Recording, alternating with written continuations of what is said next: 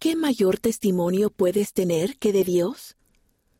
Doctrina y Convenios, secciones 6 a 9, 25 a 31 de enero.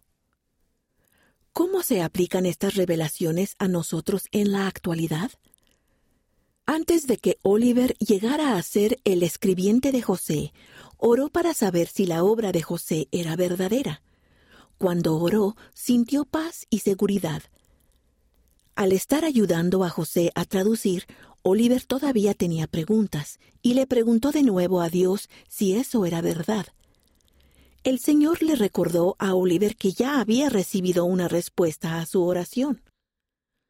¿No hablé paz a tu mente en cuanto al asunto? ¿Qué mayor testimonio puedes tener que de Dios? Al igual que Oliver, debemos aferrarnos a las experiencias espirituales del pasado y permitir que nos fortalezcan en tiempos difíciles. ¿Cuándo ocurrieron? Estas revelaciones se dieron en 1829. ¿Dónde tuvieron lugar? Estas revelaciones tuvieron lugar en Harmony, Pensilvania. ¿Quién tuvo parte en estas revelaciones de Dios?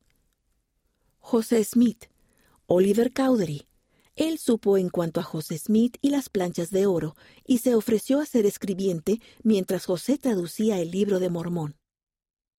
Descubre más. En la versión digital de este número, averigua qué le sucedió a una joven cuando recordó sus experiencias espirituales pasadas.